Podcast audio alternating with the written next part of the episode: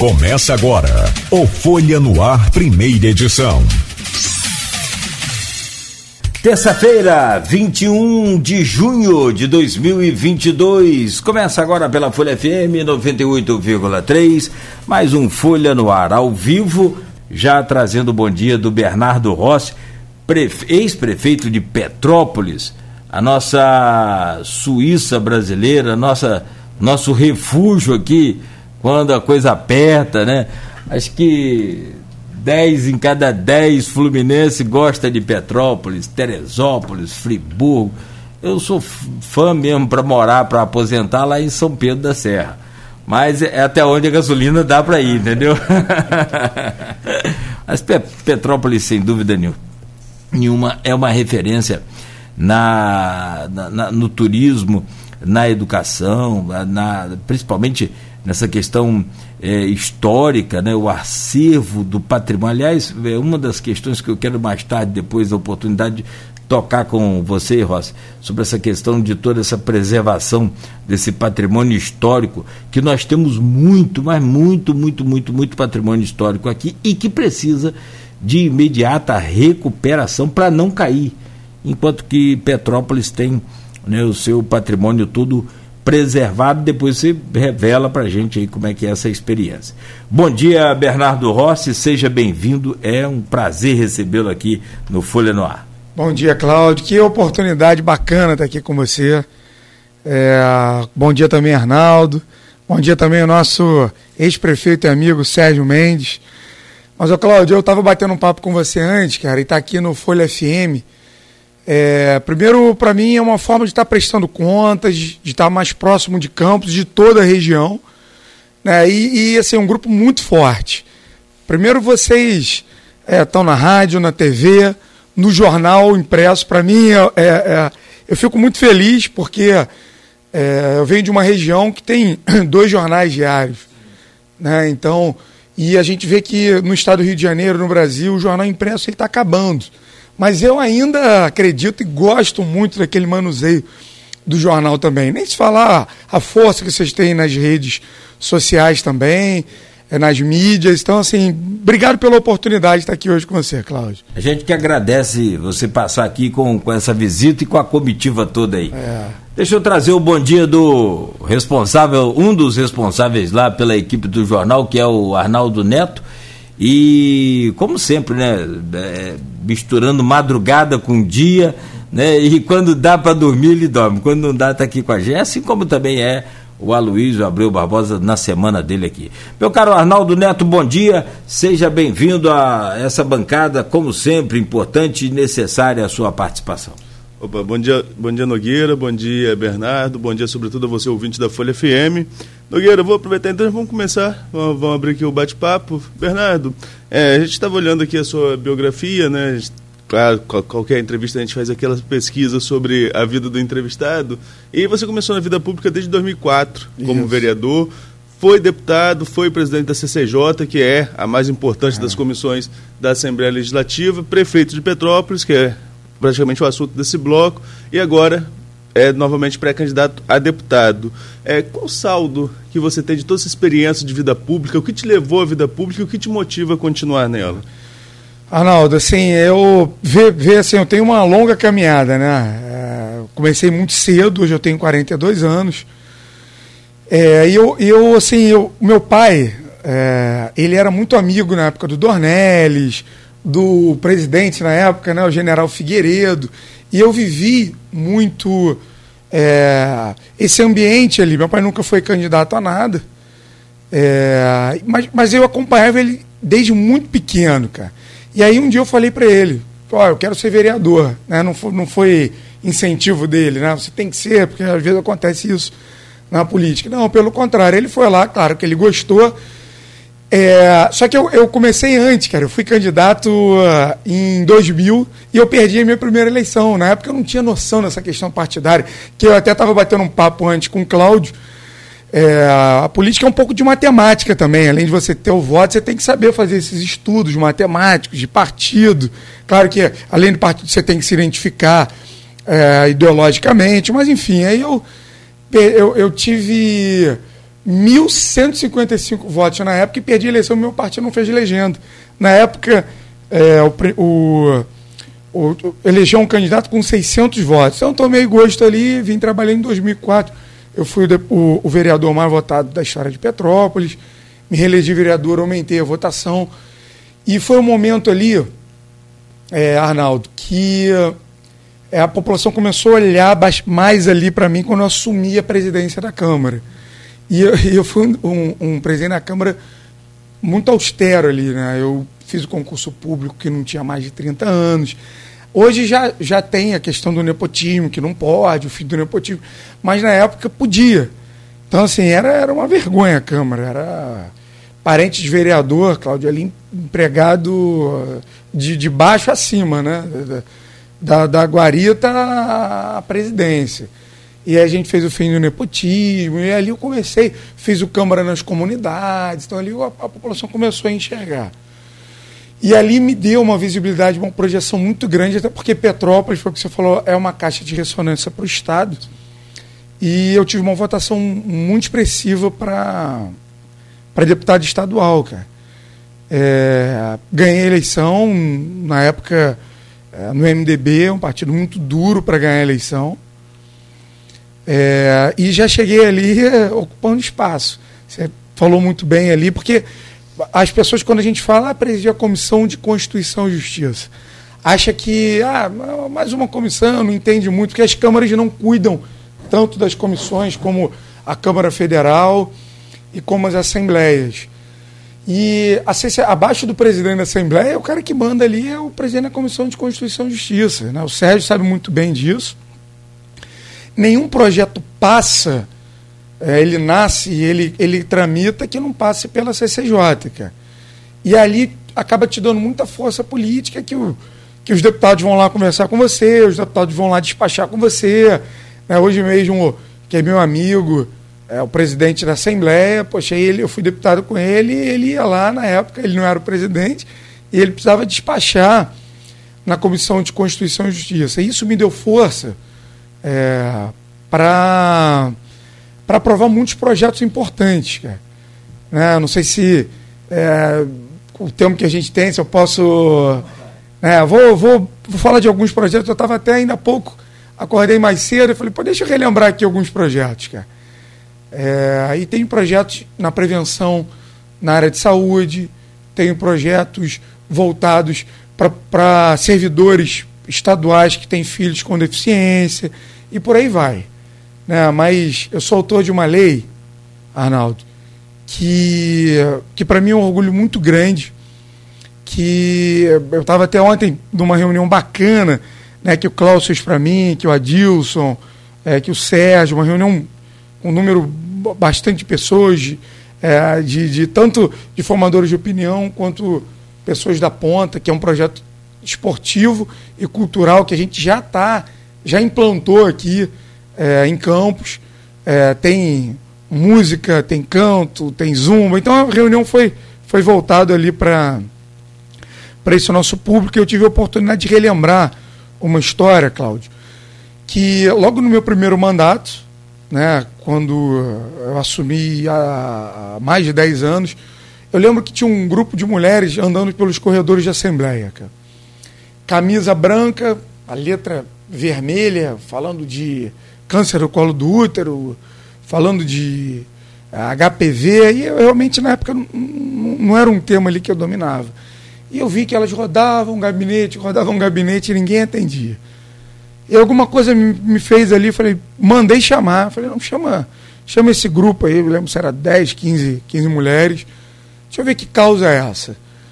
E aí me apresentaram né, a, a, o quanto era doloroso, o tratamento do câncer do colo do útero, o número de óbitos entre as mulheres relacionado ao câncer do colo do útero e que existia uma vacina que eram três doses, mas era muito cara essa vacina é, e era inacessível, as pessoas quase nem falavam dessa vacina pelo, pelo valor que era, mas me apresentaram que seria uma paz e uma tranquilidade muito grande para as mulheres, é, que, que teria uma diminuição muito grande devido a esse vírus, que era o HPV, que é o vírus que, que é o, o 90% do câncer do colo do útero é relacionado ao vírus HPV.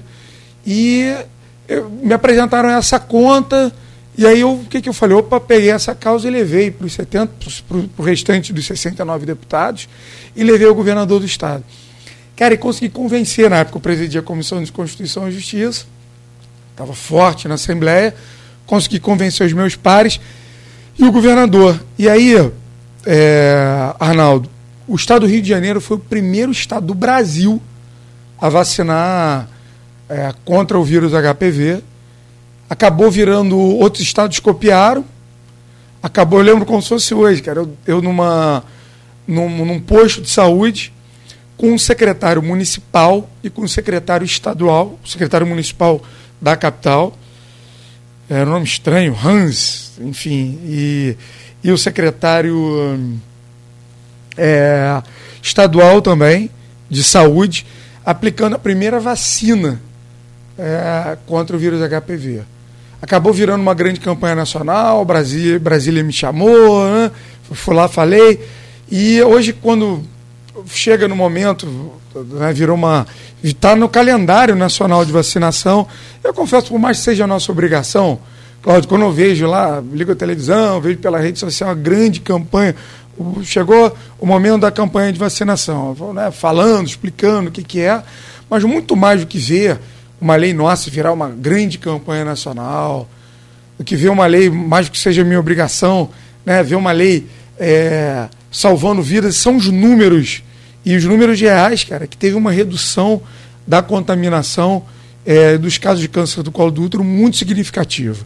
E uma redução de 90% no número de infectados relacionados ao, ao HPV, cara. Então, assim, você vê, é, Arnaldo, a importância de uma lei, estou falando aqui de uma lei é, de prevenção na área de saúde voltada para as mulheres, quantas vidas essa lei salvou.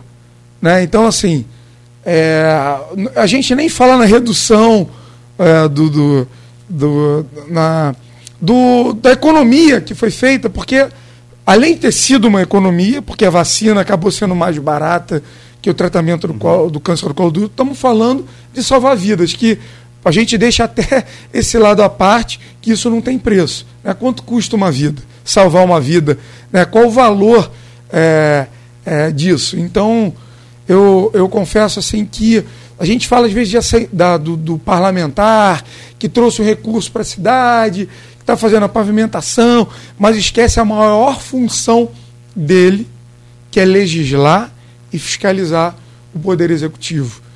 Né? Então, me veio aqui agora na cabeça uma outra lei que eu também falei ontem, porque o público era um público grande de mulheres. É, na época, é, Arnaldo, tinha uma portaria pelo SUS, cara. Uma, cara, assim, é até engraçado falar dessa lei que as pessoas acham tão, tão óbvia, né? Mas não era assim, cara. É, a, a, mamografia ela, ela era feita a partir dos 45 anos, né? ali uma da portaria pelo SUS. E já é uma fase avançada para fazer o, o, diagnóstico precoce. E a gente sabe que o câncer de mama, quando a gente tem esse, esse diagnóstico precoce, a gente consegue é, reduzir e salvar mais vidas, né, cara? E aí a gente conseguiu é, colocar para 40 anos. E na época, essa portaria, a mulher ia lá para fazer a mamografia em uma mama só. A gente incluiu é, duas, as duas mamas, né, cara? É, então parece que é uma coisa é, é básica, simples, mas assim, a gente acaba é, ampliando 50% a mais é, o diagnóstico precoce ali. A gente consegue realmente salvar vidas ali com essa lei. Aí, cara, eu tenho leis voltadas para pessoa com deficiência, que é redução da, da, da jornada de trabalho do servidor estadual que tenha filhos com portadores com alguma é, é, deficiência que realmente precise da presença ali dos pais, é, autor e autor de, de leis que você é, é, garante carros adaptados para pessoa com deficiência para fazer autoescola, guichês adaptados em barcas, trens e metrôs. Tem, tem leis também que estão ali que a gente precisa é, é, fazer realmente vigorar em locais que, que não, não estão cumprindo. Mas é, é tenho leis para até para o. Estou lembrando agora, até para quem é, é, faz escalada, alpinismo, entra em cachoeira, é, que, tem, que tem essa garantia de poder ter acesso a. a porque o que acontece em, em algumas localidades, né, cara? Tem lá a trilha, o trilheiro que. Realmente o trilheiro de verdade, né? Que, que não deixa lixo, que não deixa detrito, pelo contrário, ele até ajuda a, essas localidades. O montanhista vai lá fazer um condomínio no pé da montanha e não deixa essa pessoa voltar a, a, a, a ocupar esse, esse espaço que ele sempre ocupou. Né? Então, garantindo esse acesso às cachoeiras, ao, aos cumes de montanha. Então, assim, cara, eu, eu fui, fui Cláudio, um, um, um deputado bem atuante, cara, em todos os segmentos. Proteção à criança, às crianças desaparecidas. Né? Eu, tenho, eu tenho leis que as pessoas utilizam hoje, falei aqui algumas, que que eu mesmo esqueço de falar que eu, que eu, que eu fui o autor ou um dos autores. Aqui eu sei que é um polo também, né? Estava batendo um papo com alguns amigos aqui, é um polo de cerveja artesanal, como a região serrana também. Sou autor de leis de incentivo às cervejas artesanais, é, sou autor de leis de incentivo na redução do ICMS da indústria têxtil também, e por aí vai, cara. Então a gente tem aí uma longa jornada e uma longa caminhada. Se deixar eu falar aqui, eu sou um mala que não vou, eu vou embora, não deixo vocês falarem. Bernardo, depois, então, falando aí um pouco sobre a trajetória, você foi eleito prefeito de Petrópolis, né? Isso. E, como você disse, a cidade é uma caixa de ressonância. É, é, agora é região metropolitana, né? Nessas rearrumações que vão fazendo aí sobre as é regiões do país. Eu, sou, eu, eu incluí Petrópolis na região metropolitana. Isso, isso. Antes era a única do interior, junto com Campos, por exemplo, que tinha segundo turno. É. Né? Então, assim, tem, tem uma, uma relevância muito, muito grande para o pro Estado. E tem suas particularidades. Inclusive você, não enquanto prefeito, mas já como subsecretário estadual de cidades, participou ali daquele período de reconstrução da cidade devido isso, a essa última, essa última tragédia agora de fevereiro. É, é, você que foi prefeito da cidade, que sabe que os problemas estruturais, a gente comentava aqui, né, Nogueira, na época daquelas tragédias, por exemplo, é, uso irregular de espaços na cidade, isso foi uma preocupação na sua gestão? Foi. Como vocês acompanharam essa, essa situação em relação a essa ocupação irregular que acaba levando a essas, acaba levando a essas tragédias? E, enquanto subsecretário, como que você acompanha esse período trágico ali da sua cidade? Então, Arnaldo, eu acho que Campos sofreu junto, é... Brasil sofreu junto com Petrópolis, né, cara? Acho que o mundo, né? Teve até é, mensagem da Rainha Elizabeth é, é, direcionada para as vítimas, né, cara? Eu, assim, quando você fala, vem, vem rapidinho na minha memória tudo isso que nós vivemos, cara. Mas antes de falar disso, eu vou relembrar o período que eu fui prefeito, né, cara? Que eu uh, criei o SOS Chuvas, o SOS Habitação. É, fui o prefeito que mais entregou casas na história de Petrópolis.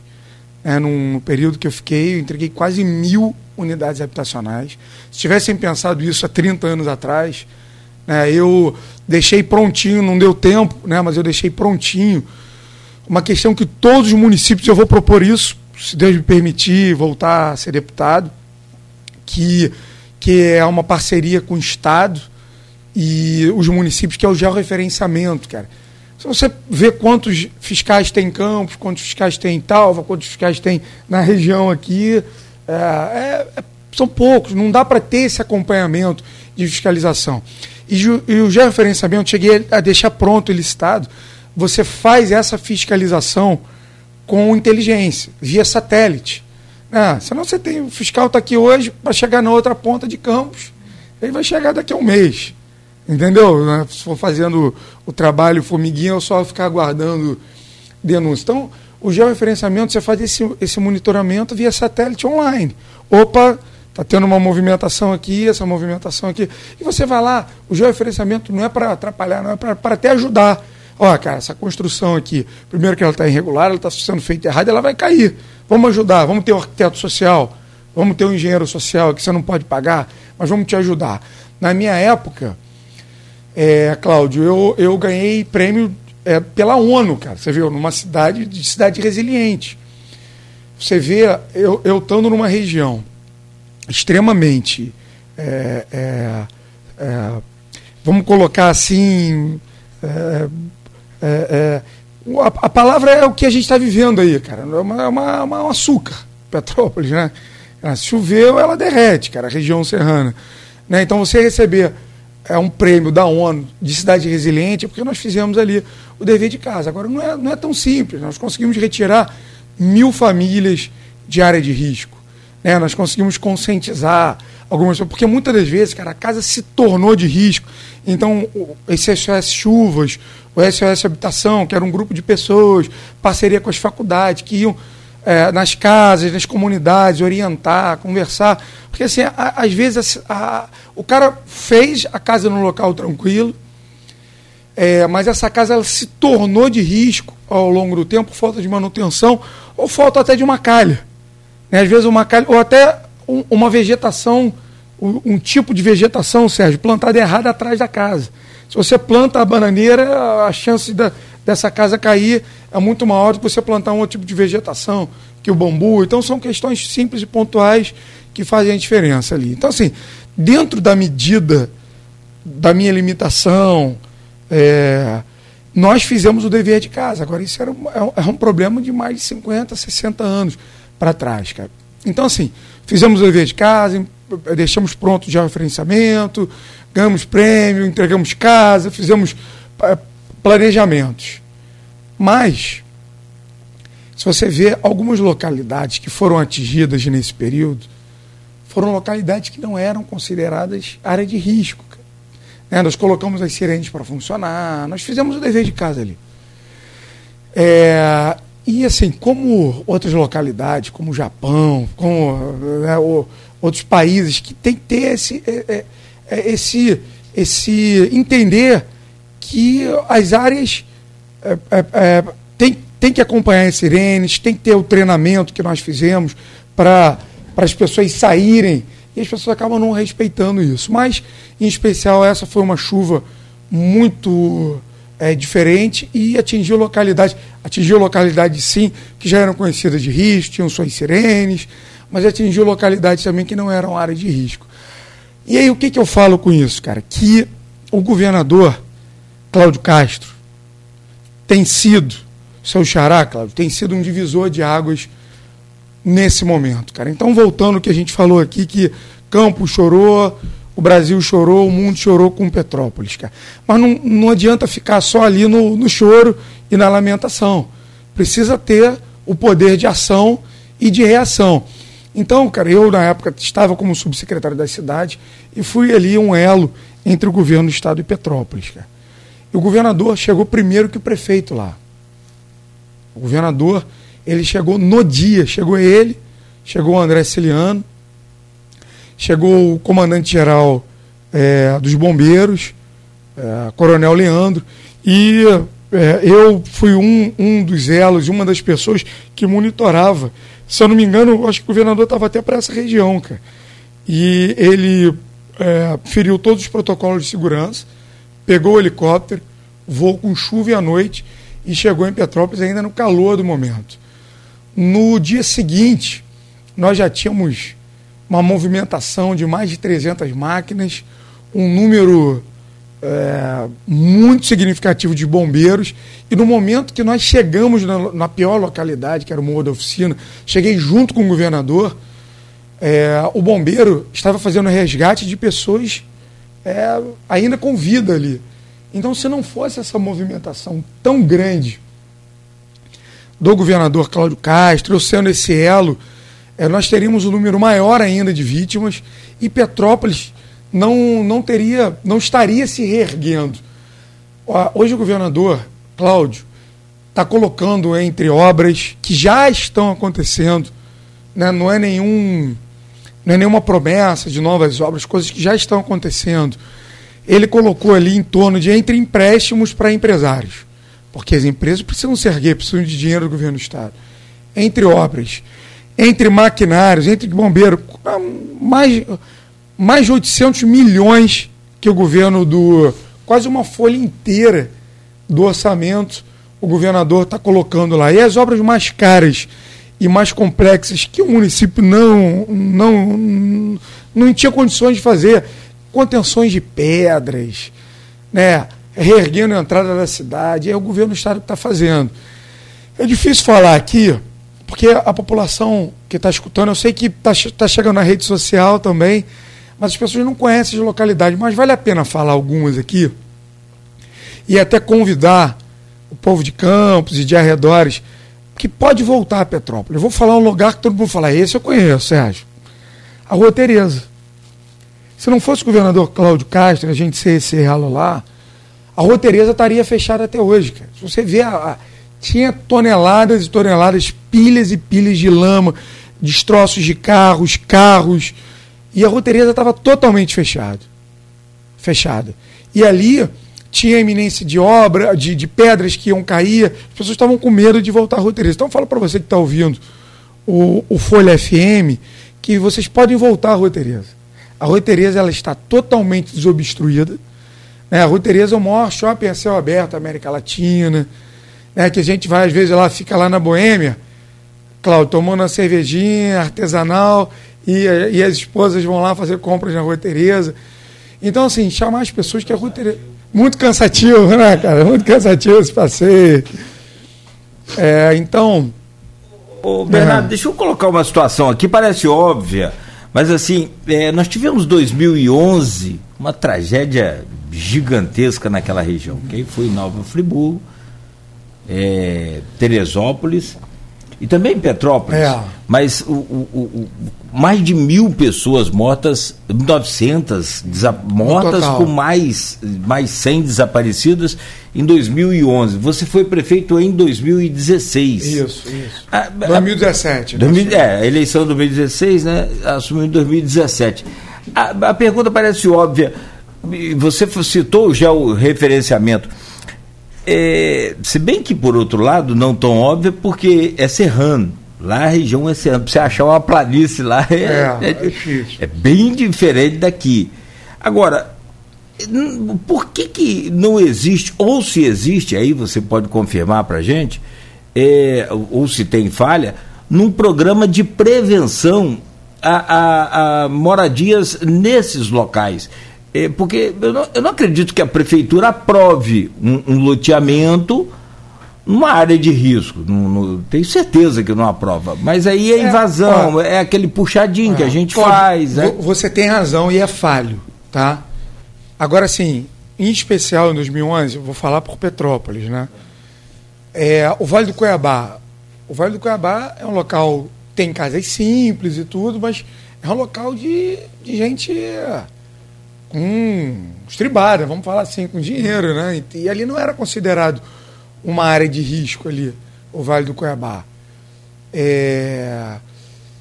Então, assim, em, em especial, algumas localidades e tudo, que quando acontece o problema, não é considerado área de risco. Então, precisa ser feito. Já existe um estudo, eu, eu entreguei um estudo com áreas, ampliando as áreas de risco é, fiz esse estudo até quando fui secretário de habitação, não só de Petrópolis, mas de outras localidades.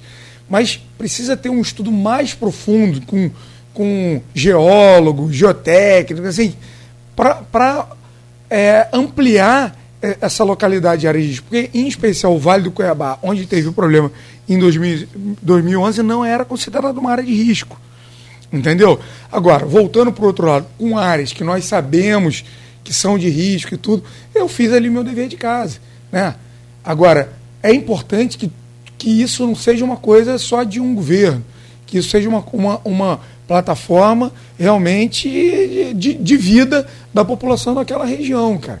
O governo do estado ele entregou muitas casas em Teresópolis, entregou muitas casas em Friburgo e, e, e, e, em outras regiões ele também. O secretário de obras do estado do Rio de Janeiro, e aí eu tive uma influência nesse projeto também. E o governador do estado, Cláudio Castro, criou o programa Casa da Gente, cara, que está que tá, que tá fazendo um grande investimento é, da, de construção de casas, de unidades habitacionais. Agora, muitas das vezes o Estado quer construir, cara, e não tem a contrapartida do município. O município demora a entregar uma documentação. E aí a burocracia do poder público, cara, trava isso. Então, assim, o governador Cláudio, né, não adianta a gente ficar só olhando para trás. Vamos falar, é, há sim uma falha muito grande é, na política habitacional. Se isso tivesse sido pensado, se o georreferenciamento tivesse sido feito há 20, 10 anos atrás, a realidade de hoje seria diferente. Né? Se tivesse sido implantado o engenheiro e o arquiteto social há 10, 15, 20 anos atrás, a realidade seria diferente. Se tivesse sido feito um trabalho de política de entrega de casas há, há 20 anos, há 30 anos atrás, a realidade seria diferente. Agora, olhar hoje para uma comunidade e falar que vai, retirar, que vai fazer, que vai acontecer, é história, cara. Não é tão simples assim. Entendeu? Agora, tem que ter, né, e aí eu, eu tiro o chapéu aqui para o governador Cláudio Castro, esse programa, que é o Casa da Gente, de ser fortalecido em todo o estado do Rio de Janeiro. E para a região serrana, tem sido feito, entendeu? Já está sendo feita uma busca ativa de áreas, já está sendo tirada toda a documentação, já está sendo feito o, o trabalho para a construção de casas. Agora, é, você vê que teve problema em Nova Iguaçu, que teve problema de chuvas é, e cheias em diversas outras localidades. É, Campos tem é, aqui, ó, conhece muito melhor do que a é. gente. A gente conhece como reportagem, ele conhece como ex-executivo Sérgio Mendes. Ele sabe que o problema aqui é outro, é Ribeirinha, é população ribeirinha. Você vai ali em Ururaí, né? São os diques, né, Arnaldo? Obrigado. É, você tem um rompimento de um dique aí já era, meu amigo. Aí, aqui, três vendas né? Você rompe o dique ali já era, vai embora. Então, cada, cada município cada do município estado do, com a sua é, realidade. É, Agora, é importante realmente pensar... É importante é botar um, um freio é no avanço é de novas moradias. E eu vou te falar, o georreferenciamento ele ajuda muito isso com tecnologia. Com, com, com inteligência. Você está olhando todo dia com, sem ter que... Com inteligência, com inteligência. Perfeito. Entendeu? É uma, é uma, é uma boa solução. E eu vou te falar, cara, a gente chegou a iniciar esse trabalho a interesse até do Tribunal de Justiça na época, né? Não sei agora o novo presidente, mas do presidente do Tribunal de Justiça, na época queria bancar um convênio com uma universidade e os municípios, cara. Então, assim, há um interesse, e assim, essa é uma plataforma que eu quero abraçar, há um interesse grande de, de outros órgãos, de outras instituições abraçarem esse tema, cara entendeu? Que é um tema, é, é, é, assim, um, um, bispo da igreja é, muito inteligente falou isso, que é um tema muito importante nesse período. E aí depois vem a síndrome do céu azul, né? Voltou o período da, da, da estiagem, né? o céu está azul, todo mundo acaba esquecendo esse tema. Nós estamos falando desse tema aqui tá, no período da síndrome do céu azul, porque agora saiu do período das chuvas e tudo, mas assim, nós estamos trabalhando na região com disposição. E aí não é só em Petrópolis, mas em toda a região serrana. Através do secretário de Obras do Estado do Rio de Janeiro, na época eu estava na subsecretaria das cidades, o governo não me pediu para cuidar daquela região, nós retomamos diversas encostas que estavam paradas desde 2011. Perfeito. Vou te pedir licença, meu caro Bernardo Rossi, ex-prefeito de Petrópolis e pré-candidato a deputado estadual. Próximo bloco a gente vai entrar mais nesse assunto da área estadual. Vambora. Onde você também teve é, duas pastas, passagem por duas pastas, uma como secretário, outra como sub. Estamos com o Arnaldo Neto na bancada, recebendo o ex-prefeito de Petrópolis e pré-candidato a deputado estadual. Foi secretário de Estado também de Habitação e subsecretário de Estado das Cidades. Não é isso? Nosso querido Bernardo Rossi. Arnaldo Neto, convido você para abrir esse bloco novamente. Depois eu, eu quero tentar encaixar aquela da, da do, do, patrimônio histórico de, de Petrópolis e em comparação com a nossa luta aqui para preservação lá do, solar dos Airis, que você passa diariamente em frente ali e vê cada dia caindo um pedacinho, né, Arnaldo? É verdade. Mas, Nogueira, antes, é, queria falar, inclusive, sobre esse período de subsecretário de cidades, aproveitando a pergunta aqui do, do, do ouvinte, a colocação do ouvinte, na verdade, né? É, o Bernardo foi subsecretário naquele período que a gente já citou, daquela tragédia ali das chuvas, então, é, como ex-prefeito da cidade, acabou atuando ali, como você mesmo disse, como um elo entre o governo do estado e a cidade do, de Petrópolis. E aqui o Alexandre Cosme, ele faz uma citação aqui, ó. Vê lá a questão da subida da Serra Velha. Está muito parada aquela obra. Queria que você comentasse sobre. Não, hein? Eu vou, eu vou passar amanhã na Serra Velha, mas, cara, a obra da Serra Velha está voando. São seis equipes que estão. É, umas na parte de Magé, outras na parte de Petrópolis. A obra está andando. É que, assim, é um trabalho diferenciado porque é um restauro. É, entendeu, Arnaldo? O restauro, é, assim, não é pavimentar, né, jogar asfalto ali. Ele tira paralelo por paralelo e recoloca o paralelo por paralelo. Então, assim, a profissão de calceteiro é uma profissão que está um pouco escassa e tudo, mas assim, tem muita gente, tem muitos homens lá. E a obra está andando bem, mas eu vou dar um pulo lá, já valeu. Agora, é, eu estava aqui batendo um papo antes com, no comercial com o Cláudio, ele estava contando uma passagem bacana ali na, na na Serra da Estrela, que é o caminho do ouro ali, na famosa Serra Velha. E ali é uma RJ. Por que, que vocês chamam de Serra Velha se é, se é, tão bacana? Lá em Minas você não tem outro nome para Estrada Ré, porque é a mesma Estrada. É. Não, então, mas ali, porque você tem. A, ali era o caminho que o imperador fazia para chegar à capital, ao Rio de Janeiro. Ele de, hoje, hoje, na verdade, com o trânsito, o imperador acho que demorava o mesmo tempo para descer ali. é, e, e a Serra nova, que na verdade não é nem nova, né? A gente está numa briga para para fazer uma nova subida da serra, mas isso é um papo para um outro programa. Mas voltando ali a questão da Serra Velha, cara, o imperador descia por ali, ia até Magé, e em Magé ele pegava um, um, um barco e ele ia até ali a Praça 15, né, cara? E ali é uma, uma serra que é muito bonita, é lindíssima, mas estava totalmente, totalmente deteriorada. É, Cláudio, é uma pena o formato que ali estava, uma obra que é aguardada há mais de 40 anos. E aí, poxa, tem que render de novo aqui e agradecer ao governador Cláudio Castro, cara, porque é uma obra de 18 milhões. É, hoje o governo do estado ele fala de milhões, né, porque teve uma, um momento ímpar que o estado vive.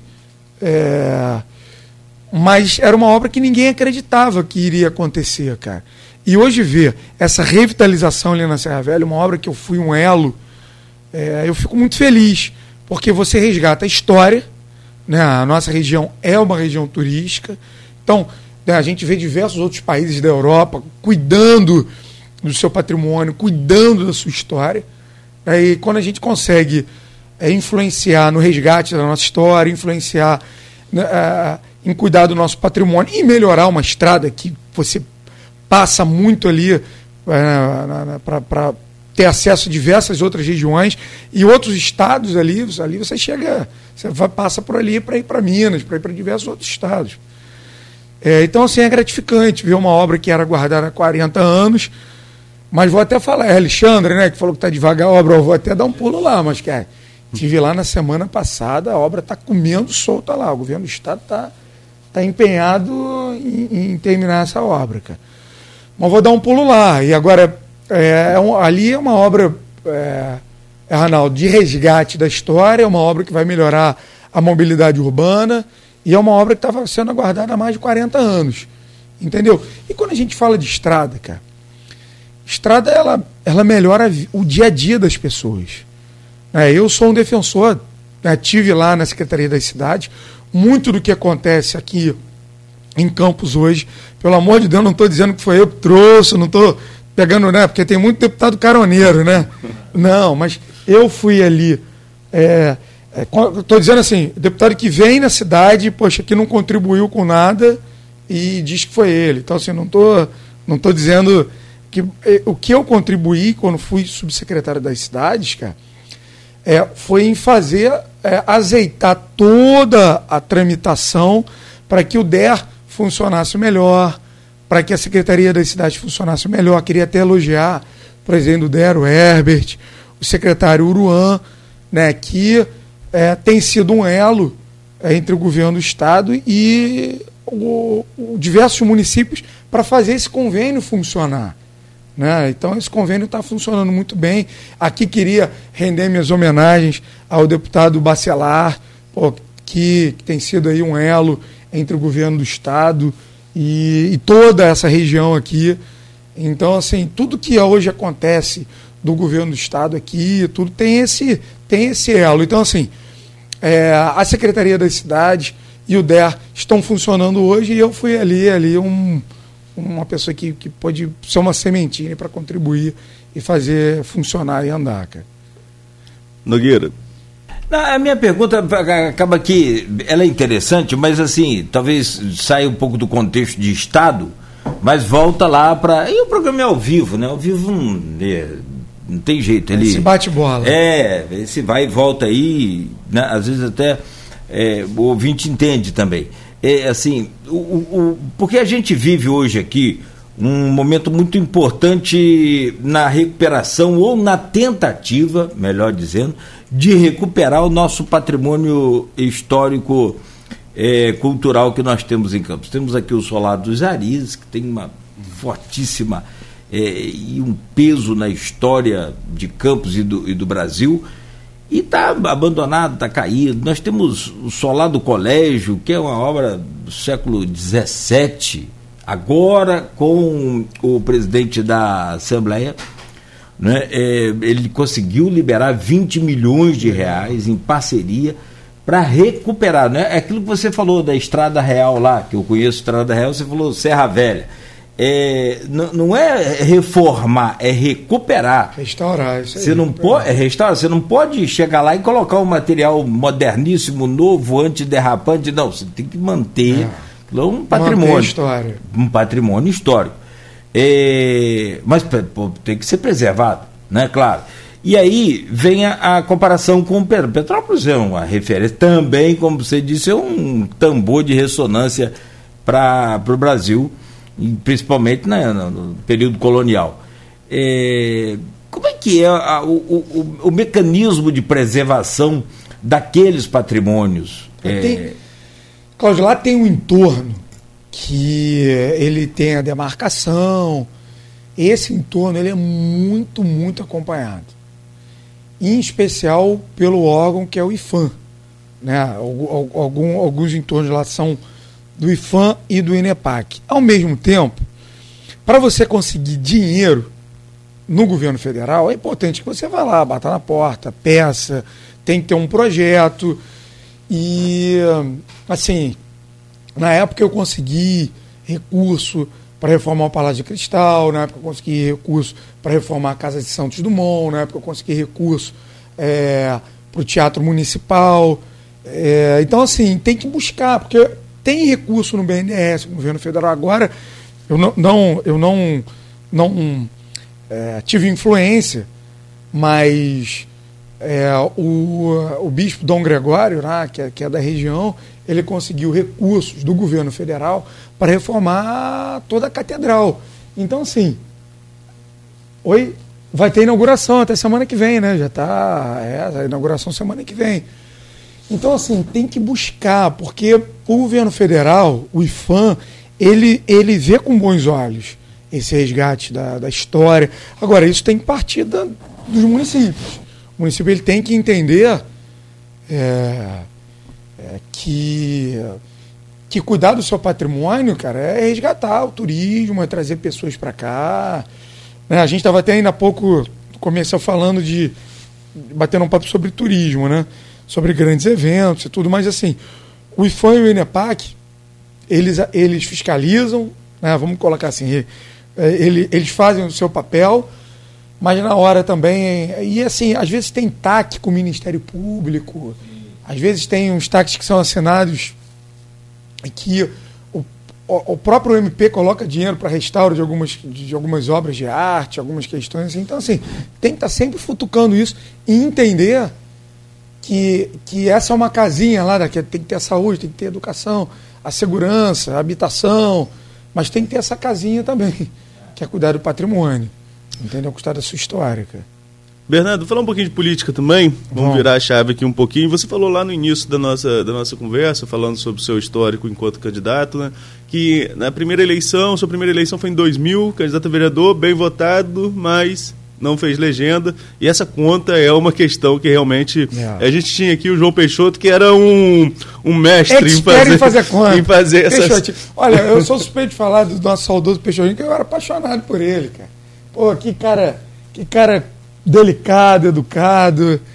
Ah. É, ele sabia montar bem nominato, sempre soube montar bem nominato partidos que, no partido que passa, em todos os partidos que ele passou. Jeitoso. Isso, isso. E agora você está na Solidariedade, que é um partido que tem seis, seis deputados, uhum. provavelmente todos candidatos à reeleição. Todos. Temos também, dentre os seis, um aqui da região, que é o Chico Machado aqui de Macaé. É. Trabalhador também. Tem aqui o, o, Frederico Barbosa Lemos também. Vai ser bem votado também. É, é é, marido da prefeita de São Francisco do Bapuane, hoje pré-candidato a deputado. Uh, e aí, de, desse, nesse cálculo, como que, o que, que o SD pra, planeja para essa eleição? Vai aumentar a bancada? Como vocês estão trabalhando ah, nessa questão aí de uma eleição que é muito complexa é, nesse cálculo? É, eu acho que aumentar a bancada é muita pretensão, assim, porque ele já tem ali seis deputados de mandato, mas tem chances reais de manter uh, esse número, que é um número significativo para Solidariedade. E ali, cara, a conta que foi feita foi. É, todos os deputados que estão ali têm, assim, no máximo 30, 35 mil votos. Então, nessa conta, que é uma conta meio abstrata, né? pode ser diferente, pode, né? acaba dando certo, mas não, não, é, não, é, uma. É uma matemática, mas não é uma matemática exata. Né? É, é complicado estar falando de, de, de, dessa questão da legenda. Mas, assim, o, a conta que nós fizemos ali é um partido que tem corpo, né? Porque ele tem cabeça, ele tem tronco e ele tem o rabo, né? Ele ele é um partido que tem seis deputados de mandato, só que é o deputado que ah, tem a chance, claro que todo, todo mundo ali pode explodir, eu posso voltar a ter quase 60 mil votos. O Chico é um cara que com certeza vai ser bem votado. O Frederico é um rapaz que a gente sabe que está organizando bem a campanha. Então, assim, se todo mundo for bem ali, é um partido que tem chance de fazer seis deputados né, e manter a sua bancada, trocando um nome ou outro. Mas é um partido que a gente sabe que a sua linha de corte, nós chamamos assim, é uma linha de corte, não é baixa, porque é, perto dos partidos grandes é baixa. Mas não podemos falar de baixa porque vai fazer 30 mil votos, vai fazer 28 mil votos. Pô, né? Vai falar que é baixa, vai, vamos falar assim uma gira, vai tirar essa onda. Pô, não vai. O cara hoje, para fazer 10 mil votos, 15 mil votos, 20 mil votos, 25 mil votos, 30 mil votos, ele tem que suar a camisa. Mas perto de partidos como é, o Partido do Governador, Sim. né, como União Brasil, né? Vou, depois vão até puxar minha orelha e falar como é que vai falar que o meu partido é difícil de fazer. Mas, assim, teoricamente, né, pode ser diferente, cara. Isso não é uma, uma regra exata. Mas, assim, teoricamente, são partidos que você precisa ter uma votação maior. E o Solidariedade, né, o Podemos, são partidos ali que. O próprio, acho que o PT é um partido que você tem uma linha de corte é, mais baixa que outros partidos maiores, né, cara? Eu acredito que o Solidariedade ele tem chance de manter a sua bancada. De verdade, ele seja. Agora, falar que vai aumentar, que vai fazer 7 ou 8, pô, eu não posso vir aqui no programa de vocês contar a história. Eu acho muito difícil. Agora, cara, política, política é arte do possível. Né? E do impossível às vezes. Mas, mas é, tem chances reais ali de manter a sua bancada sim, cara. Né? Só, só colocar nessa, nessa contabilidade, e aí lembrando muito, é, é, claramente que você é pré-candidato, é porque por conta da lei eleitoral. É. Não, não né? eu não estou nem falando Nove, nem, nem é, eleição minha. Nem sua falando, eleição, exatamente. Estamos falando um diagnóstico. No plano geral. É, é, é, esse, essa conta aí, ela é muito, muito, muito. Vai realmente, dar certo, tá? É. Não, no final ela dá certo. Final, Agora, certo. tem história de Joãozinho Peixoto aí, a gente acompanhava muito, eu particularmente acompanhava muito Joãozinho. É, é, assim, ele levou agora por último aí nessa última eleição dele, antes do, do, do falecimento. Ele puxou a mão aqui do Heber Silva, falou: é, é, é, Heber, o, pastor, vem pro meu, é, pro meu partido, é que você ganha com 18 mil votos. Heber ficou de fora, ficou no outro partido, teve 23 mil e votos. Não deixou de ganhar a eleição. É então, assim, é, isso, isso, é uma, uma conta para. Isso é igual gol para Romário dentro da área, é muito claro. Pra gente, muitas das vezes, o gol fica pequenininho, você vai dar um bagão para Romário, o gol fica grande. Sim, numa a, a analogia dessa, dessa questão da conta política. Mas aí, é, na sexta-feira, com o Aloysio Abreu Barbosa, diretor do, do, do Deixa grupo. até um abraço para ele também, por favor. É, então, ele, a gente recebeu aqui o ex-presidente da Câmara de Campos e ex-deputado federal Marcão Gomes, uhum. que teve, é, ele deu uma declaração que depois foi manchete no, no, no, no jornal também, mas é, foi linha de. Nós, nessa edição aqui a gente acabou recortando aquela manchete.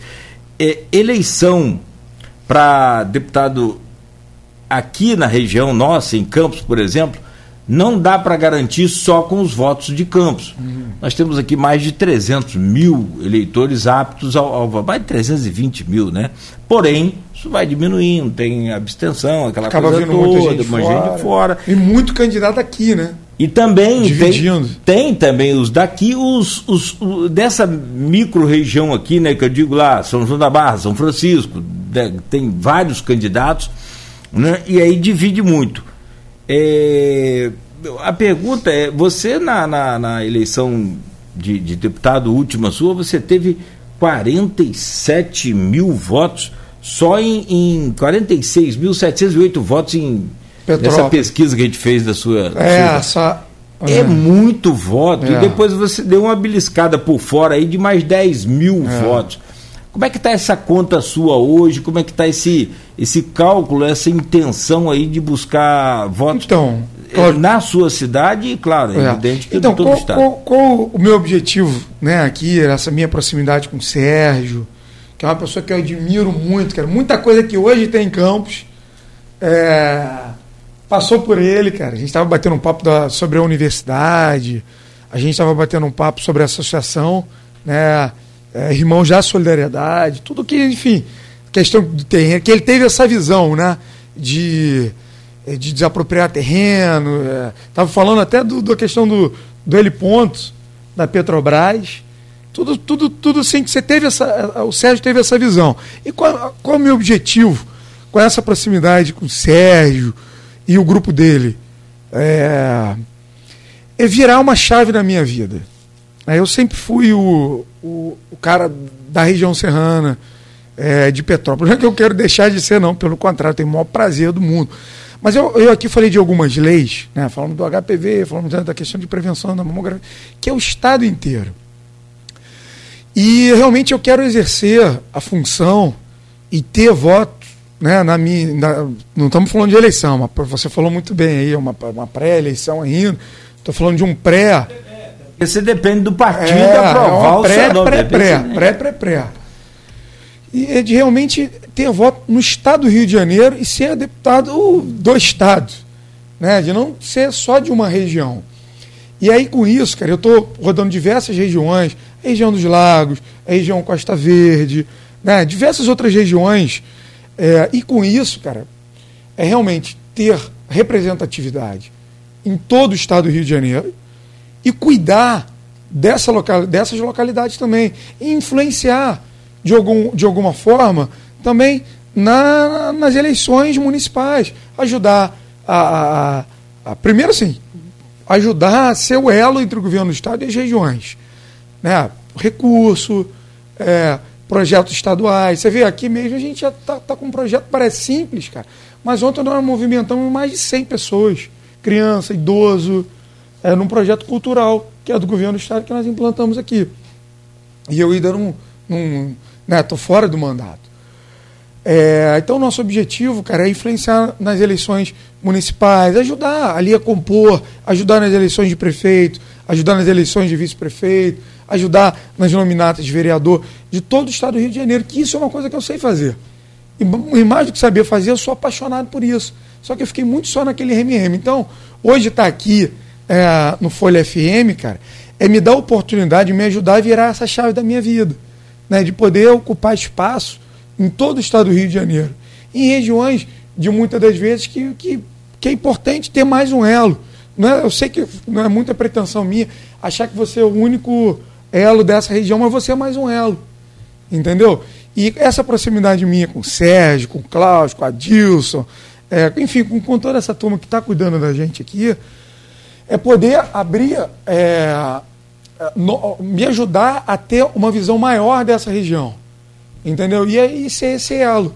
Entendeu? E eu tenho certeza que a gente aqui vai fazer o dever de casa, que vai, vai plantar a sementinha aqui e, e Campos e arredores vai poder contar com mais um parceiro com mais um cara que tem experiência política, né, que, que vai poder contribuir, que vai poder ter articulação política para ser mais um defensor e mais um parceiro da região. Entendeu? Então, assim, hoje estar tá aqui na, na, na, Folha FM é me dar uma oportunidade, me ajudar a dar mais um passo para essa virada de chave, que é ter representatividade em todo o estado do Rio de Janeiro. E ajudar, né? desde o início do programa, estou falando aqui de uma pessoa que eu tenho um carinho muito grande, que é meu amigo pessoal. É, acredito muito e vejo a importância da reeleição dele, que é o governador Cláudio Castro. É, a gente vê o que ele tem feito por toda a região. É, a gente vê o que ele fez pelo estado do Rio de Janeiro. Que também é pré-candidato. Que também é pré-candidato. Também é pré-candidato. É, ao resgate da credibilidade do estado do Rio de Janeiro, né, a volta né, você vê que os fornecedores voltam a acreditar no Estado do Rio de Janeiro, os servidores né, hoje já estão numa virada de chave. Antes eles pediam pelo, pelo pela colocar o salário em dia. É, hoje o cara está reivindicando novos direitos. Né, a gente vê o que está sendo feito é, pelo servidor do Estado em geral e a, e a, volta da credibilidade, a volta da geração de emprego, né, algumas tomadas de decisões né, que, que o Sérgio tomou lá atrás, pô, a questão da água, aqui, água e saneamento aqui, aqui em Campos. Né, hoje, hoje teve Águas do Paraíba, que na verdade é o Grupo Águas do Brasil.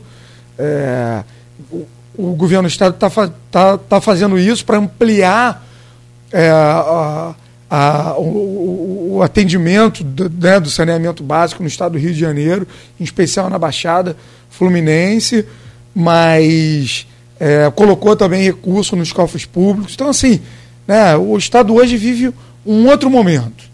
É um momento do bem eu estou muito feliz com esse momento. Você sabe que se o Estado do Rio, hoje o Estado do Rio, corrigindo um número para cá, um número para lá, ele manda mais de 200 bilhões para o governo federal e só volta 33 bilhões. Se o Estado do Rio fosse um país, meu irmão, estaria tá, vivendo um momento melhor ainda, cara. Então, assim, o Rio hoje, eu acredito muito no Rio de Janeiro, acredito muito na, na, na política que o governador está fazendo, né, tanto de segurança, é, quanto de habitação, de obras. Pô, as obras que hoje estão acontecendo em toda a região, cara.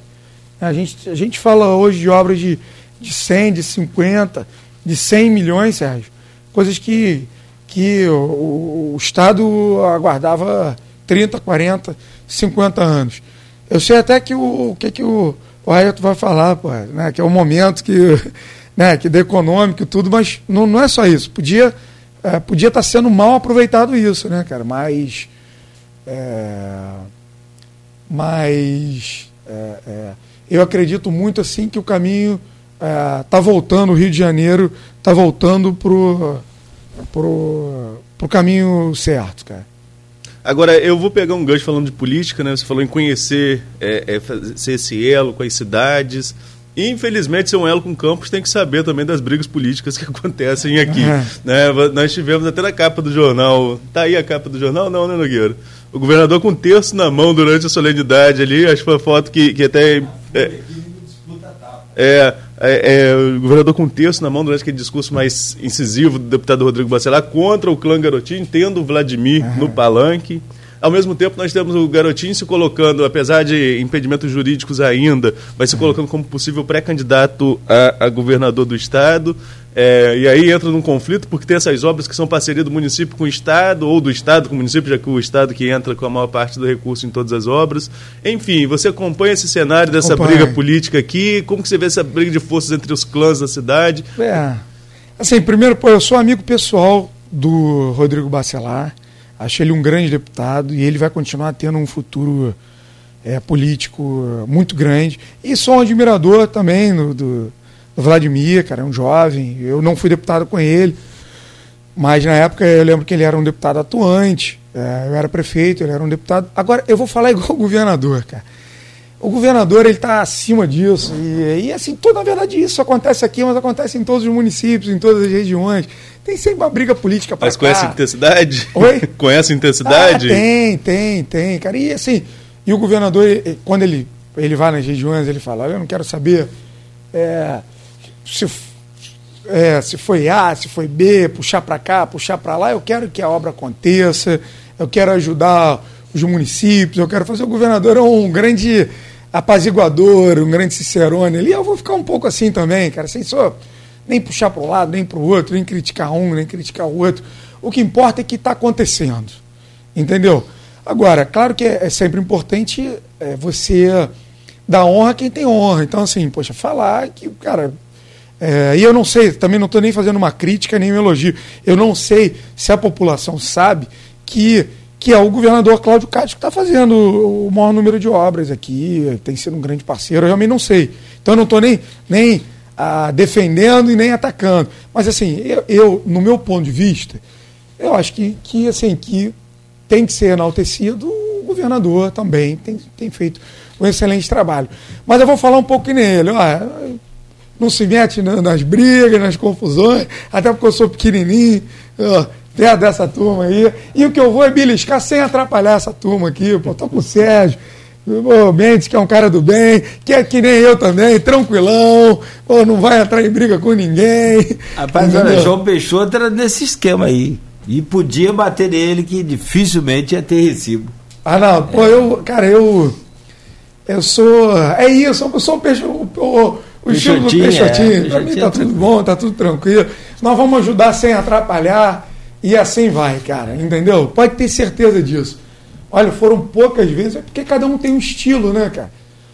Eu, eu sou o estilo do, do Sérgio, tranquilão, né, Sérgio? É, do bem, e, e assim, eu sei que, que o, o, peda o pedacinho que eu pego aqui, aqui já é um lugar que, que é muito dividido, que é muito disputado, tem bons políticos aqui, né? Falamos é, deles, mas tem o Bruno Dawire, que é um, que é um cara também trabalhador, é um grupo do bem. Mas eles estão lá pela região, né, beliscando, que vão pegar também um pedacinho lá que não vai me atrapalhar, e não vão beliscar para cá também, que não vai atrapalhar. Estou assim, falando bastidores mesmo, estou com o coração aberto. Mas uma coisa eu posso falar, cara, o meu, o meu cara aqui, o meu elo com o campus vai ser o, o Sérgio, né, e essa equipe tem me ajudado aqui, não vou falar o nome de todo mundo para não, não ser cansativo é a turma que vai, vai me levar as demandas, vai me levar os, os problemas. E eu pode ter certeza que Campos ganha mais um parceiro. Já tem diversos outros, alguns daqui, outros da região, outros nem daqui, mas que defendem a, a região, e eu vou ser mais um. Não estou aqui com pretensão de dizer que você é só o cara, que vai ser tudo comigo. Pelo contrário, Cláudio, pelo contrário. Você é mais um parceiro. E você é um bom parceiro, que sou que eu sou jeitoso também, né? Modéstia para como Peixotinho, pô. Nosso saudoso Peixotinho, que tem um carinho muito grande, como o Sérgio também. É, pode ter certeza que a Folha FM e os ouvintes ganham mais um parceiro pelo carinho que eu estou sendo recebido aqui, pelo trabalho pequenininho que a gente já está fazendo aqui, através da, da, da cultura.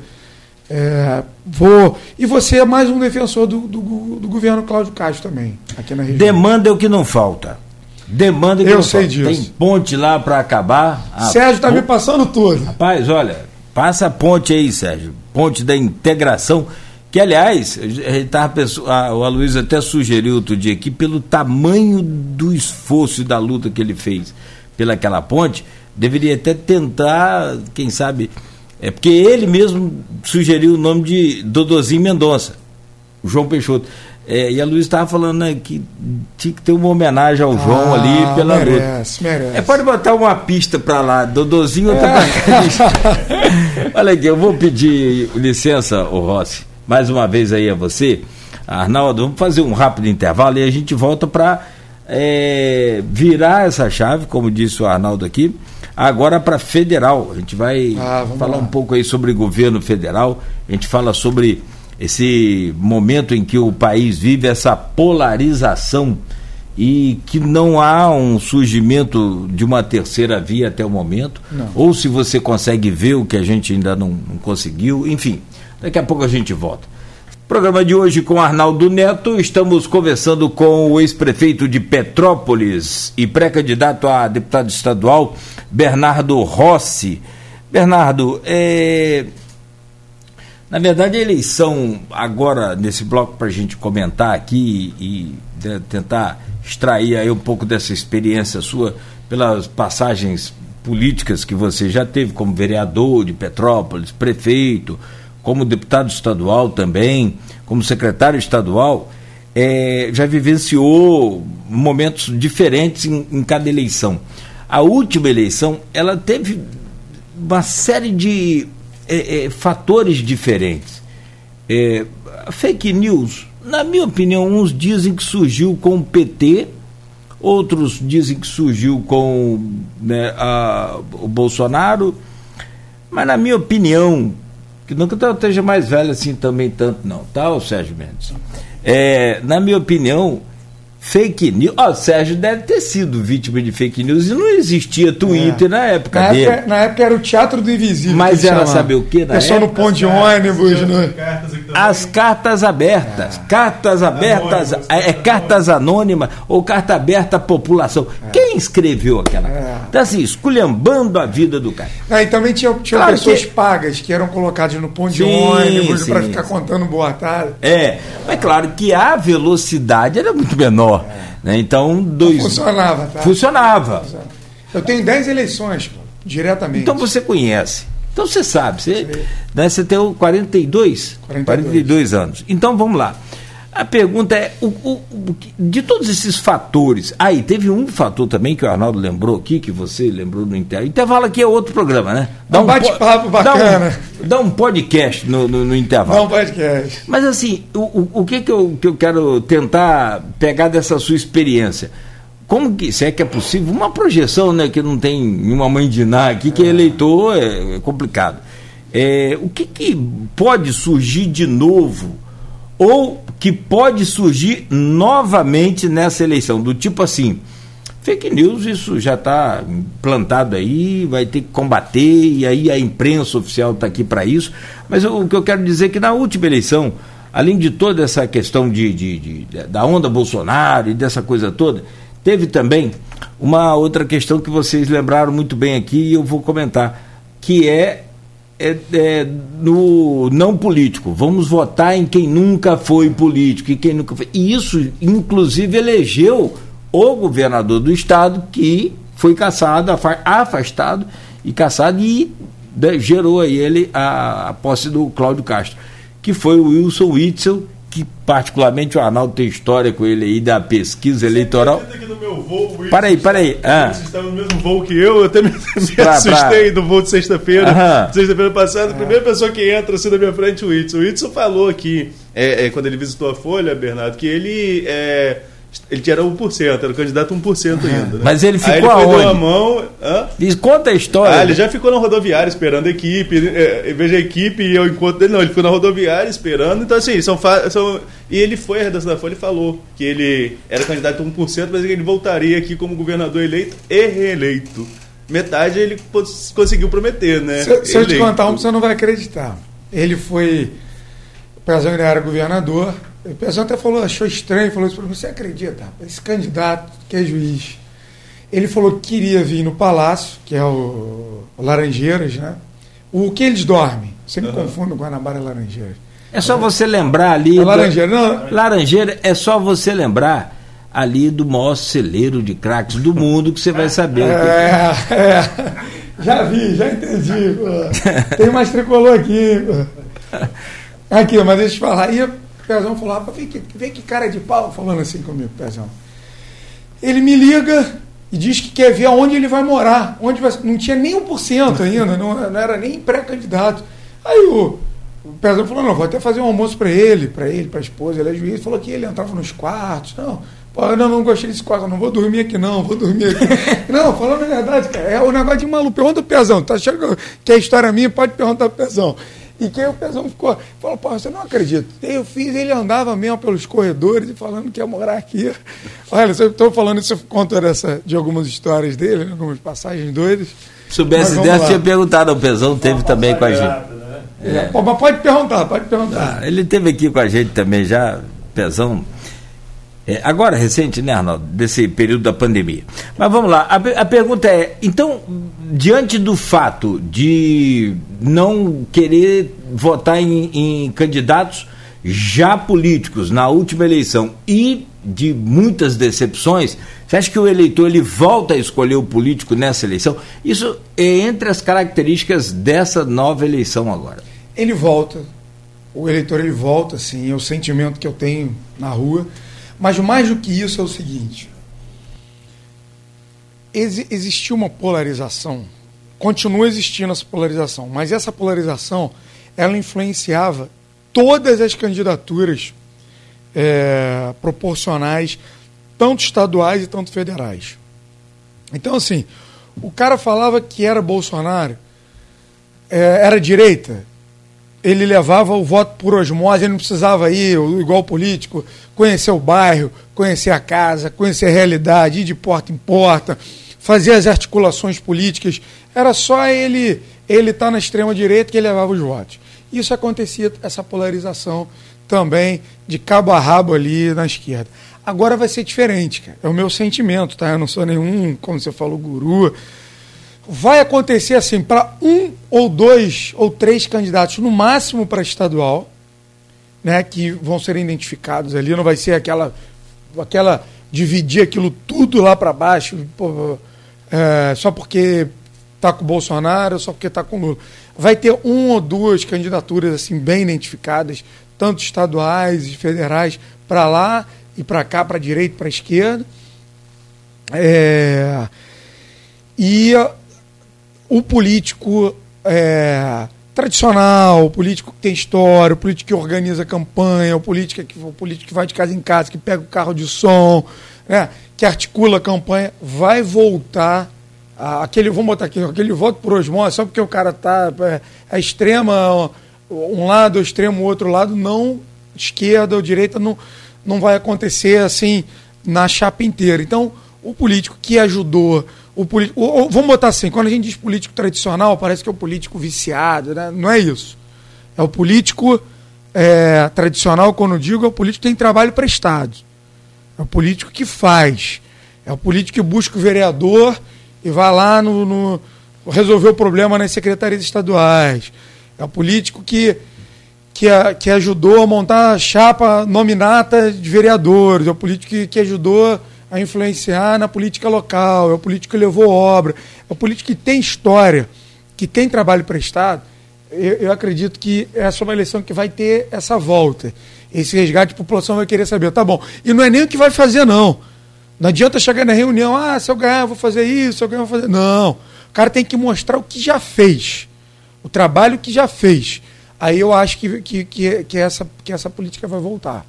Entendeu? Então, quem ganhou a eleição nessa onda direita ou nessa onda esquerda, se o cara trabalhou e fez, ele vai bem. Se o cara só ganhou os votos é, e, e, e, e, não produziu achando que vai aguardar essa onda de novo, vai ganhar a eleição, esse cara vai ficar de fora. Entendeu? Sim, agora essa eleição. O meu sentimento, tá? Sim, sim. Arnaldo, eu não sou o dono da verdade, não, mas é o meu sentimento de, de, de rua. A população você viu ontem aqui na reunião, eu comecei a falar e mostrei as minhas realizações em âmbito. Aí as pessoas balançavam a cabeça. E quando eu falava, ó, essa questão de, de que eu vou fazer, isso é história. As pessoas. Né, você, sente no ar, cara, eu já tenho 10 eleições, você sente o que está no, no seu bate-papo tá, tá realmente não, a população está entendendo e sente que a população está vendo. Então, a população hoje está muito pé no chão, está muito realista, entendeu? É, essa questão da onda da, na última eleição foi na última eleição que a gente fala de 2018, né? É. E é, foi realmente algo surpreendente, sobretudo na campanha de deputado, mas também influenciou o governador, inclu inclusive do Itzel. Muito. É, quando ele, ele declara... virou o jogo quando, quando o Flávio botou a mão nele. Sim, sim, ele declara apoio a Bolsonaro, depois o Flávio bota a mão, e aí na última semana, é, é sur algo surpreendente. A gente fala, tem gente que contesta pesquisa, mas a gente que acompanha o bastidor sabe como que é, né? Retrato de momento. É. E ali pegou aquela subida dele no final, e quando pega na, na boca de urna, é. é um negócio surpreendente. Mas enfim. Mas o Rio viveu um momento diferente, né, cara? Todo mundo muito cansado, decepcionado, né? Sim, sim. E agora nós temos uma eleição que se desenha aí, uma polarização nacional com reflexo local. É, essa análise que eu queria ouvir de você. É, o Castro é do mesmo partido do Bolsonaro. Uhum. Então são candidatos alinhados. Ao mesmo tempo, o Castro tem uma parceria com o Siciliano, mas Siciliano, você citou o Dornelles aí no início da entrevista, é, o Dornelles deu uma entrevista, a gente falou que se todo petista fosse como Siciliano, ele votaria sempre no PT. É. Né? Então, assim, é, Siciliano parece um pouco diferente da, da, da, questão de partido, ele é colocado um pouco de lado.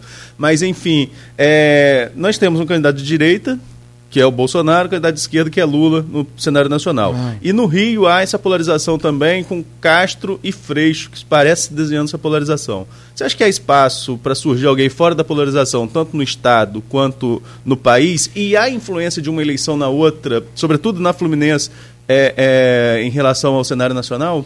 Assim, eu acho difícil hoje um novo nome. Tanto para. Não tem tempo hábil para surgir um, um, um novo nome, tanto não tem ninguém assim com dois dígitos, uma terceira a terceira via com dois dígitos, não tem ninguém com 12%, né, com 10%. Então acho muito, acho, acho que vai, vai ser uma eleição duríssima federal, duríssima. Se falar que vai ganhar um ou outro, cara, é futurologia. Uma eleição muito dura e vai tudo depender um pouco da economia, como vai estar tá lá. Entendeu? É, eu, assim, eu, eu ando muito e tudo. É, então, assim, eu sinto, uma coisa é pesquisa, ah, não, que a pesquisa foi isso, que a pesquisa foi comprada. Outra coisa é a gente que está na ponta. Então, eu sinto uma polarização ali muito grande. Pro para o governo do estado, cara, também acho difícil surgir uma nova, uma nova, uma terceira via, porque assim o, o estado ele já se machucou com uma com um novo nome, né, que é a questão do, do Witzel, que, que foi falado aqui, o governo do estado do Rio de Janeiro acreditou, era, foi o que você falou, ele não tinha equipe, ele não tinha isso, ganhou a eleição, era uma esperança, era o linha dura, era o juiz, né? Poxa, e teve uma, uma curta história. Então acho, acho difícil ter um novo nome ali para surgir.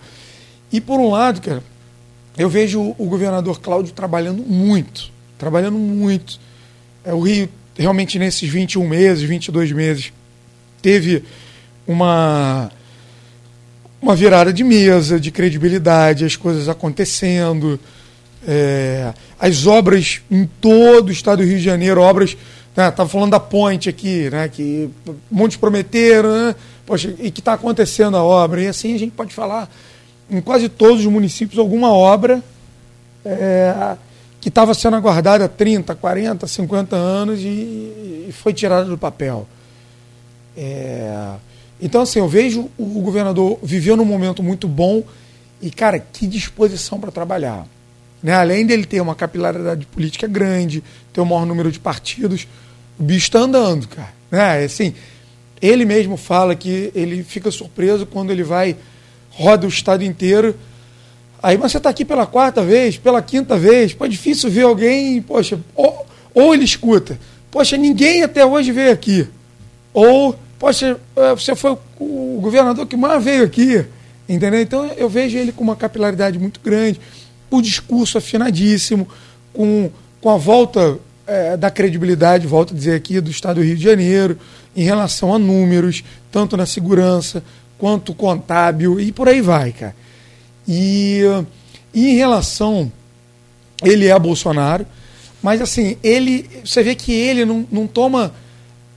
Se ele tem que criticar algumas vezes, ele critica. Se ele tem que seguir outro caminho, ele segue. E ele dialoga com diversas outras frentes. Ele mesmo já falou que ele não vai entrar numa de nacionalizar a eleição. E acho que não tem que ser isso mesmo, cara. Porque ele vai ser governador com.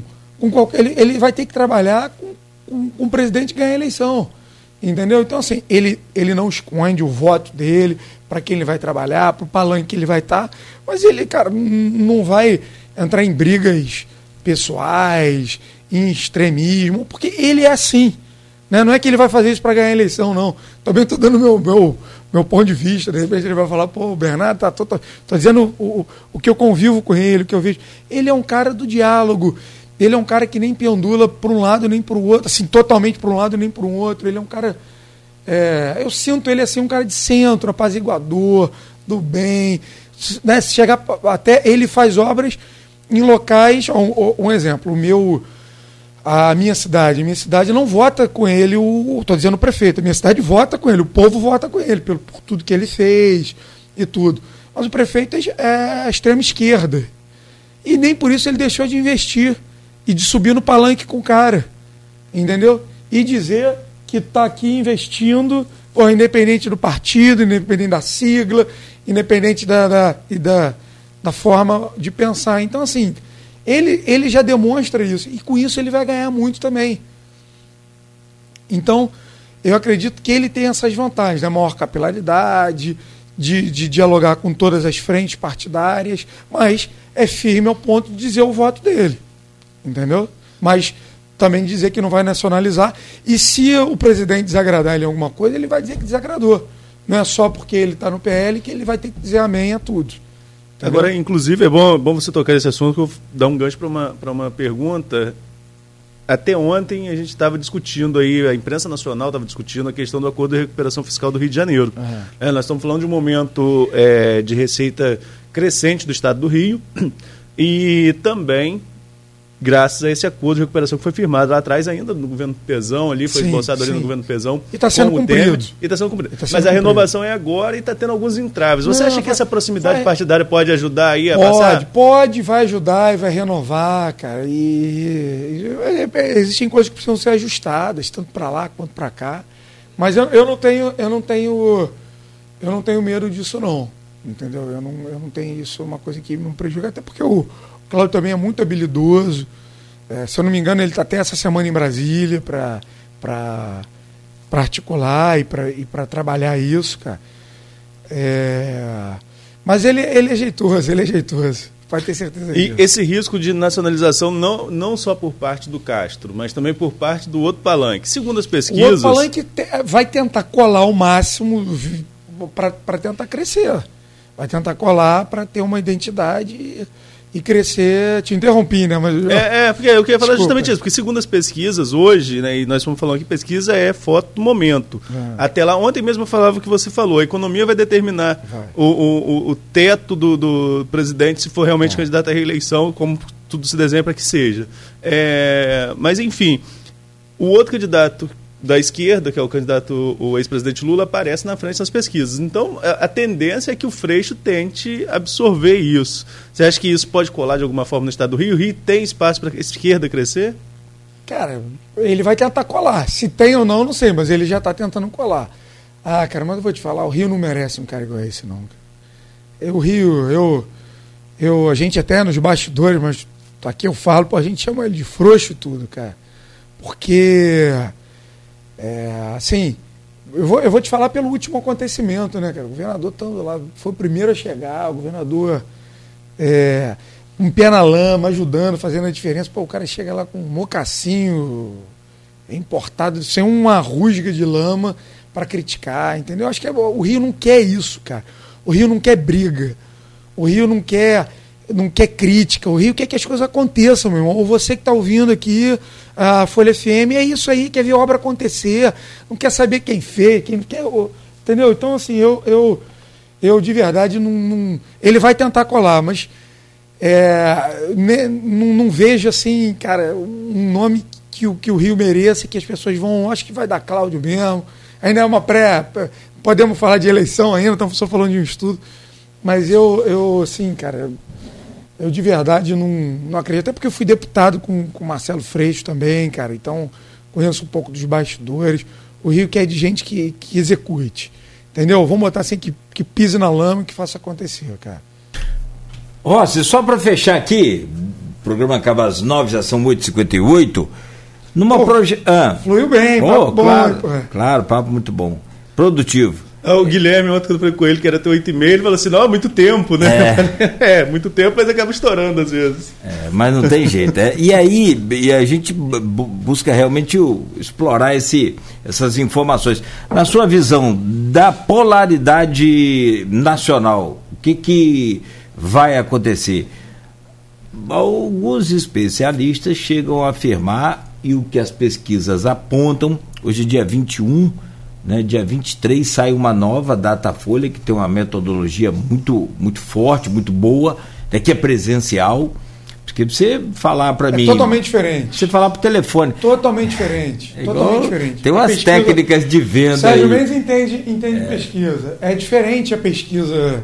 Não é que não dê certo, mas é diferente. Você tem que entender que o resultado é diferente da, da presencial para a presencial é muito mais. Quando você está garotão lá na escola, de frente para sua namorada, isso é uma coisa. É, no telefone. É, é, isso, é, isso, Mas vamos lá. E nessa polarização, você acredita no, numa, no surgimento de uma terceira via e que possa desequilibrar esse jogo? Ou você acha que dá primeiro turno? Não, primeiro turno é, é uma polarização muito próxima, cara. Eu acho que primeiro turno não dá, não. Nem para um lado nem para o outro. Não, não. Muito difícil. Na política é isso, cara. É arte é, é o lugar que o cara fala, fulano está morto, quando vê o cara ganhou a eleição, é o lugar que se ressuscita alguma vez. Então, assim, é, é, é um jogo. Mas eu vou, a fotografia de hoje. A fotografia de hoje é uma eleição duríssima, é uma eleição de segundo turno, de segundo turno, indo para o segundo turno apertado. Quem falar quem vai no primeiro, quem vai no segundo, difícil, pode dar tranquilamente um ou outro. E esquece aparecer um nome. E esquece aparecer um nome novo, cara. Entendeu? Estou dizendo na fotografia de hoje.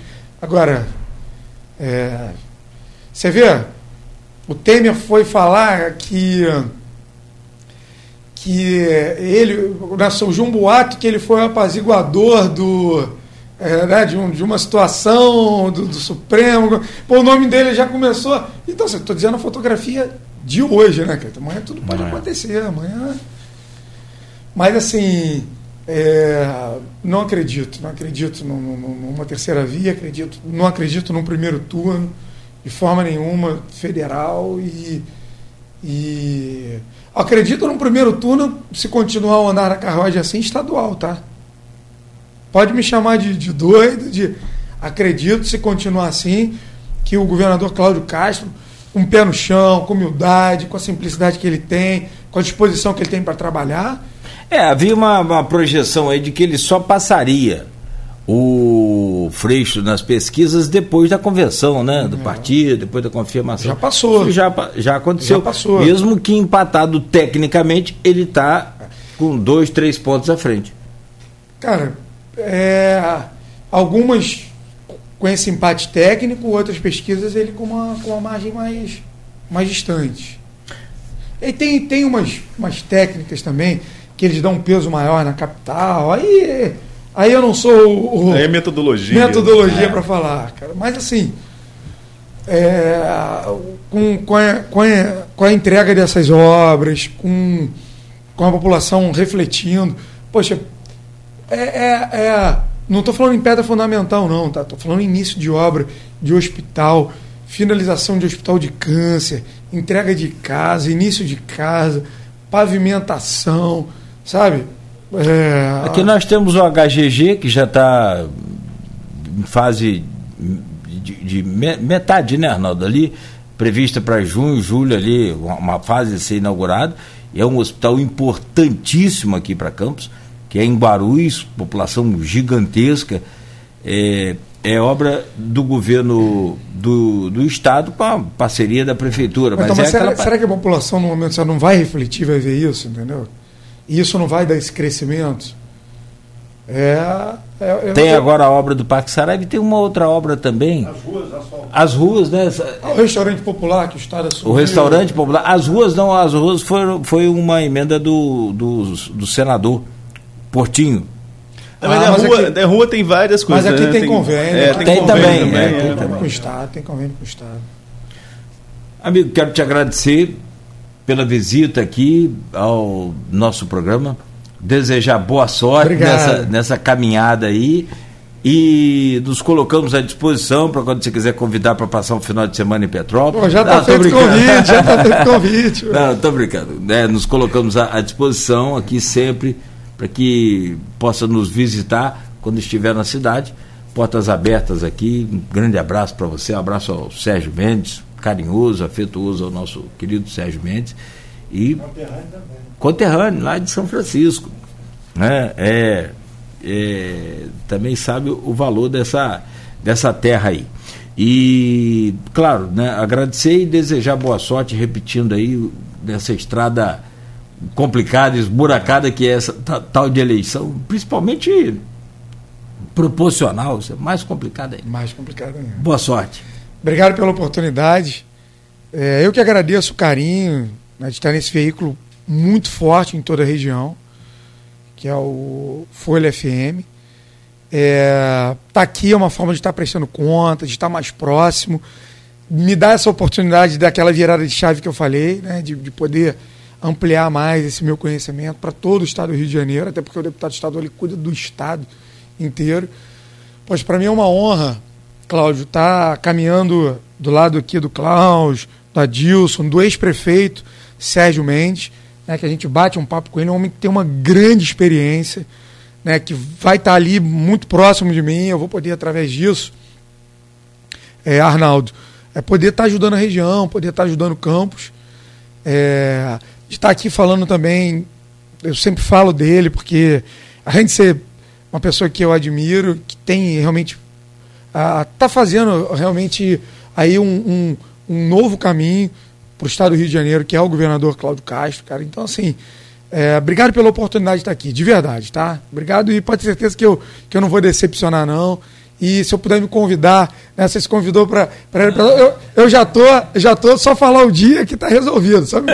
Isso eu tenho orgulho, eu faço com muitos amigos. Agora eu quero me convidar de voltar aqui na Folha FM Fica à vontade. numa próxima caminhada. Fique à vontade, Arnaldo. Opa, também agradecer ao Bernardo, desejar, como a todos os pré-candidatos que passam aqui, desejar boa sorte essa caminhada. Como Nogueira disse, é uma caminhada difícil, é eleição proporcional.